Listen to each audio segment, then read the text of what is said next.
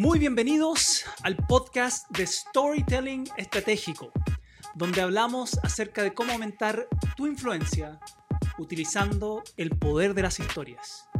Mi nombre es César Castro y primero quiero agradecerte y decirte que estoy muy feliz de que estés compartiendo este tiempo conmigo. Y segundo, en este episodio, el cuarto episodio, vamos a hacer una continuación del episodio número 3, donde justamente estuvimos respondiendo a la pregunta de, cómo poder elegir o encontrar historias para contar. Y hablamos en el episodio 3 o concluimos acerca del principio de las metáforas y cómo cualquier experiencia de la vida se puede convertir en una metáfora para poder utilizarlo como una historia estratégica. Pero hoy quiero agregar a esto, porque algunos de ustedes podrían decir, ok, tengo un montón de situaciones o experiencias que yo podría utilizar metafóricamente, pero toda situación o toda experiencia puede ser una historia estratégica? Esa es una buena pregunta. Y la respuesta es sí y no. sí, siempre y cuando tenga ciertas, llamémosle, filtros o ciertos principios, que es lo que voy a hablar hoy. Y si es que no tiene estos principios, entonces quizás no sería una historia o una situación en este caso que tendría el potencial para ser una historia estratégica.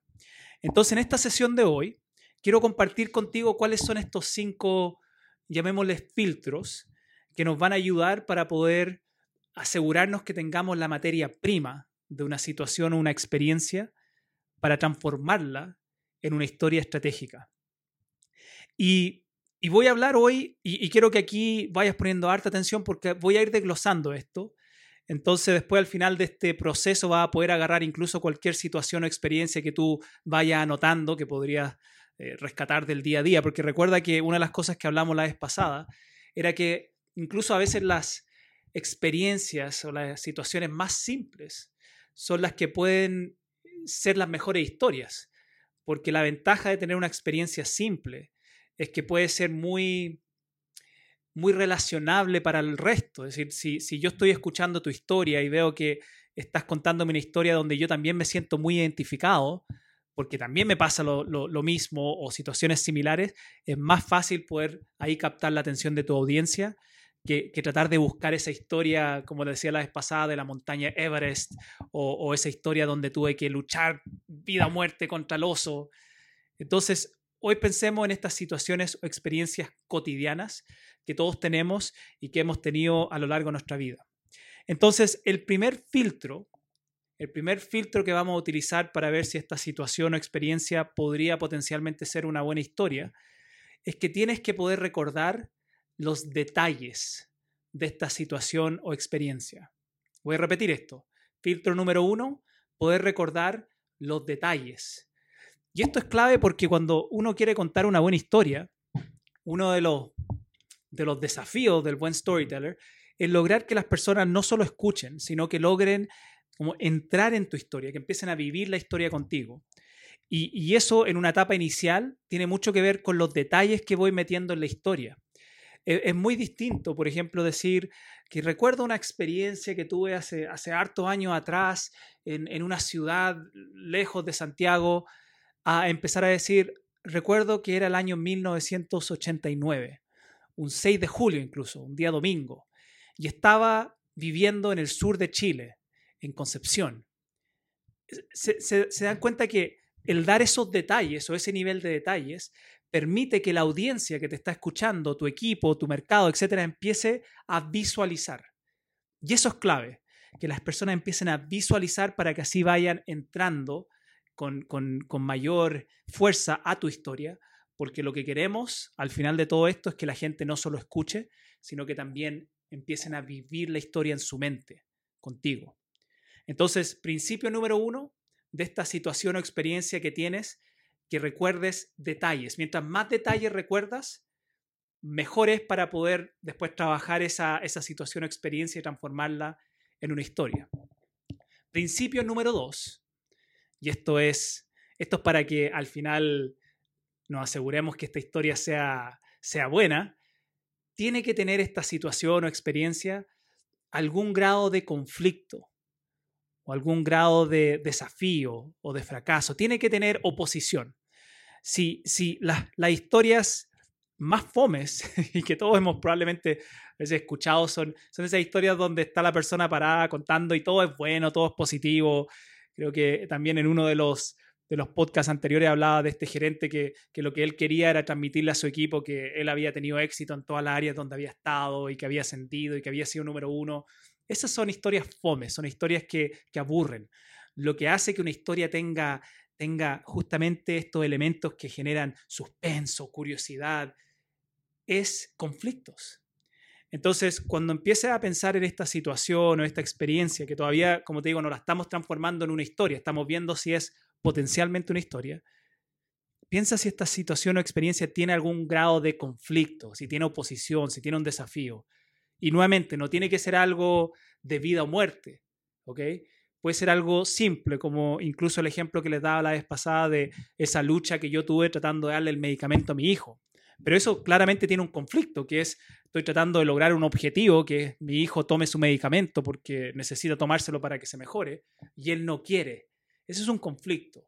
Este mismo también que les contaba la historia de llamo a mi esposa o no llamo a mi esposa eso también es un conflicto. Entonces, cuando piensen en esta experiencia o situaciones, traten de buscar si es que esa experiencia o situación tiene algún grado de conflicto. Y nuevamente, no tiene que ser una cosa extraordinaria de vida o muerte, pero sí tiene que tener algo ahí, porque con ese pequeño elemento de conflicto, de suspenso, de obstáculo, nos permite poder desde ahí empezar a, después trabajar y crear eh, en ese conflicto, obstáculo, algo mucho más, más Hollywood para que sea una mejor historia. Principio número dos. Filtro número tres es que esta situación o experiencia, y aquí aunque uno se tiene que poner un poco creativo, pero que, tenga algún grado de lección, que, que, algo pueda sacar yo de esta situación o experiencia. Lo, bueno, y aquí hay un secreto, es que si tú logras encontrar en esta experiencia, situación, conflicto, probablemente hay alguna lección que puedes rescatar de eso. Probablemente hay alguna lección que puede rescatar de eso. Siempre hay una lección que uno puede rescatar de los conflictos, de los fracasos, de los obstáculos de la vida. Hay que ponerse un poco más creativo, por eso esto, esto es casi como una cosa secuencial, porque si esta, esta experiencia, situación que estoy pensando, yo recuerdo detalles, entonces cuando yo empiezo a pensar en el conflicto, los obstáculos incluso qué lección saco de ahí, si es una, una experiencia que yo recuerdo muchos detalles, créanme que, va, va, va, a fluir o va a surgir fácilmente ese, esa lección o, ese aprendizaje que, yo quiero transmitir a través de la historia. Ese es principio número tres, que tenga algún grado de lección o aprendizaje o algo que yo pueda enseñar con esta historia, porque lo que buscamos con la historia, más que solo entregar el mensaje que yo quiero entregar o, ahí meter el, producto o lo que sea que estoy tratando de comunicar, es que sobre todo, y esto es un principio importante de influencia, mi historia primero agregue valor al resto, que agregue valor al otro. ¿okay? Hay un principio de influencia y esto se aplica también a las historias, que lo enseñó hace muchos, muchos años atrás Zig Ziglar, que era uno de los como los padres de, de todo este mundo de los, de los motivational speakers, y él entrenaba en temas de ventas, y él decía que si tú ayudas a las personas a lograr lo que quieren, las personas siempre van a estar más dispuestas a ayudarte a ti a lograr lo que tú quieres. Y ese es un principio de influencia, es aplicable en nuestra relación con nuestros hijos, en nuestra relación con nuestros cónyuges, en nuestra relación con nuestros equipos, en nuestra relación con nuestros clientes o el mercado. Si tú primero te enfocas en cómo le ayudas a ellos a lograr lo que quieren, después van a estar mucho más dispuestos a ayudarte a ti. Si, si, si tú esperas que nos pasa mucho a veces que andamos con este paradigma de no, no, voy a ver primero si la persona me ayuda a mí para ver cómo ayuda a la otra persona, puede ser que estés mucho tiempo esperando porque ahí tú pierdes la capacidad de influir. Pero si andas por la vida buscando la manera de agregar valor, de transmitir lecciones, de transmitir aprendizaje, entonces el, el mercado, los clientes, tu equipo va a estar mucho, mucho más dispuesto a, a también ayudarte a ti. Y ahí tú aumentas tu capacidad de influencia. Criterio o, filtro número cuatro, y esto, y esto aquí voy a, voy a pasar este rápido porque en verdad es, muy sentido común, es que esta historia o esta situación que tú estás pensando que la vamos a transformar después en una historia, sea adecuada para el contexto donde la quieres contar. El, ejemplo que doy acá es, eh, por ejemplo, yo podría recordar una experiencia que me pasó en mi infancia, algún conflicto que tuve con mi papá o alguna situación muy, muy horrible que me haya sucedido y que eso en el contexto, por ejemplo, laboral, quizá, y aquí nuevamente te pido usar el sentido común, quizá hay algo que te diría, mm, no sé si, si está bien en una reunión con mi equipo, en una reunión, una presentación de, fin de año, voy a hablar acerca de mis conflictos que tuve con mi papá. Al menos que nuevamente eso tenga alguna relación directa con, algún mensaje que esté tratando de transmitir. Pero si, por ejemplo, yo estuviera hablando a un grupo de, de adolescentes en un colegio quizá esa experiencia podría generar incluso más empatía, más conexión y sería súper adecuada para ese contexto. Pero para otros contextos, una misma historia, quizá va a sentir como que mm, hay algo en, tu guata que te va a decir, no sé si esta historia sería la más adecuada para ese contexto. Entonces ese es filtro número cuatro, simplemente tener ojo ahí de que la experiencia situación sea adecuada para el contexto donde la quiero utilizar. Y por último, filtro número cinco, es que la historia que voy a contar o, nuevamente la situación que después voy a transformar en una historia si es que pasa por estos filtros, que sea una experiencia o situación que yo disfrute contar. No hay nada peor que, ver a alguien pararse y, va a empezar a contar una historia y como todavía es algo que no está disfrutando porque puede ser una historia que, le cueste mucho, que esa persona se ponga a llorar o que esa persona se paralice porque ah, está incómoda porque eso a la audiencia también le va a transmitir incomodidad, inseguridad, y, eso va a jugar en contra. Entonces, si vas a contar una situación, una experiencia, que, puede ser, porque todos, voy, incluso aquí voy a, voy, a, voy a transparentar algo. Yo hace, hace varios años, el año 2012, falleció mi hermano menor. Y, fue una cosa bien, bien linda en ese momento, eh, fuerte, pero, pero ahora lindo que, lo, ya ha pasado tiempo, porque fui la última persona que logró hablar con él cuando él ya estaba ahí en, su, en sus últimos minutos. Y, esa experiencia para mí fue tan potente y, era una experiencia que a mí me, me movía tanto que me costó años en poder contar eso en poder contarle a otros. Ahora yo, por el contexto incluso desde el podcast hoy, quizás en otro momento lo puedo utilizar esta, esta, historia como una metáfora para poder enseñarles algo, pero por ahora solo, solo quédense con esa información de que la muerte de mi hermano, mi hermano menor, y, y, yo poder tener esa última conversación con él, me impactó tanto, me, me removió tanto emocionalmente, que por años yo no podía contar esa experiencia. Yo la tenía en mi cabeza y era una experiencia que me emocionaba, pero cuando yo me ponía o trataba de contar eso, eh, me, sentía muy vulnerable, me emocionaba, se me ponían rojos los ojos. Y, y, nuevamente, para ciertos contextos estaría bien si estuviera contándole esa historia a mis hijos o a mi esposa, pero, pero en una reunión de trabajo eh, generaría más incomodidad.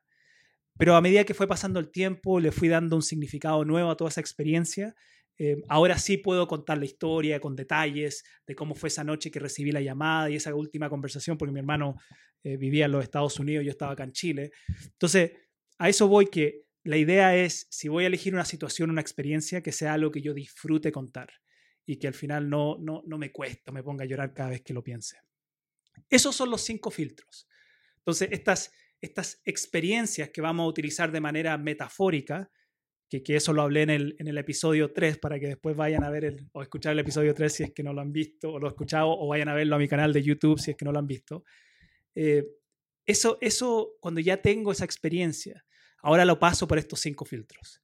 Si, si recuerdo detalles, si tiene algún grado de conflicto, si deja algún tipo de lección o aprendizaje, si es adecuada para el contexto y por último, si disfruto contar esa historia si, tú agarras tu historia, que esta va a ser mi invitación para ti, agarrar eh, en este momento la experiencia, la situación que estás pensando, puede ser algo que te sucedió hace mucho tiempo, o algo que te pasó hace poco, o algo que te pasó hoy, y lo haces pasar por estos cinco filtros, ¿ok? Como casi como un checklist, ¿ok? Esta experiencia o situación. ¿Recuerdo detalles? Sí, check. ¿Tiene algún grado de conflicto, de, de situación ahí, obstáculo? Sí, check. ¿Tiene alguna lección, aprendizaje? Sí, check. ¿Es adecuada para el contexto donde la quiero utilizar? Check. quizás todavía ni sé qué contexto la quiero utilizar, bueno, ahí check igual. Y por último, disfruto contar esto, es algo que yo podría pararme a contar y no me pondría a llorar y todo, check. Entonces, si, si, si tienes cuatro o cinco checks, eh, estos cinco filtros, tienes ahí materia prima que podría potencialmente transformarse en una historia estratégica. Y esa es mi invitación para ti, que puedas hacer eso, que puedas agarrar una situación, una experiencia personal y puedas hacerlo pasar por estos cinco filtros. Y si tiene por lo menos cuatro a cinco, idealmente, de estos checks, entonces ahí tú tienes una experiencia, situación que podrías fácilmente, trabajándola como, como vamos a ir trabajándola durante todo este proceso, eh, podrías transformarlo fácilmente en una historia estratégica para poder influir en tu equipo, para poder influir en tu cliente, para poder influir en el mercado. Muchas gracias por haber participado conmigo durante este episodio, estos minutos que hemos estado juntos. Y recuerda, primero, poder seguir este podcast, si es que ya no lo has hecho o lo vas a hacer, seguir en Spotify o en iTunes. Y segundo, si tú crees que este contenido le puede servir o ayudar a alguien que tú conoces, alguien que hoy lidera equipos, o un emprendedor, o alguien que tiene que vender algún producto a los clientes, si tú crees que esto les puede servir, te invito a, compartir este podcast para que así vayamos creciendo la comunidad y, y, podamos ir cada vez creando más contenido de valor, de storytelling estratégico, para ayudar a poder comunicar historias que ayudan a aumentar drásticamente tu influencia. Entonces, muchas gracias nuevamente por estar conmigo. Recuerda ir ahí pendiente, todos los lunes vamos a ir subiendo estos episodios. Y por último, recuerda que si tú quieres ser un gran líder, tienes que también ser un gran storyteller.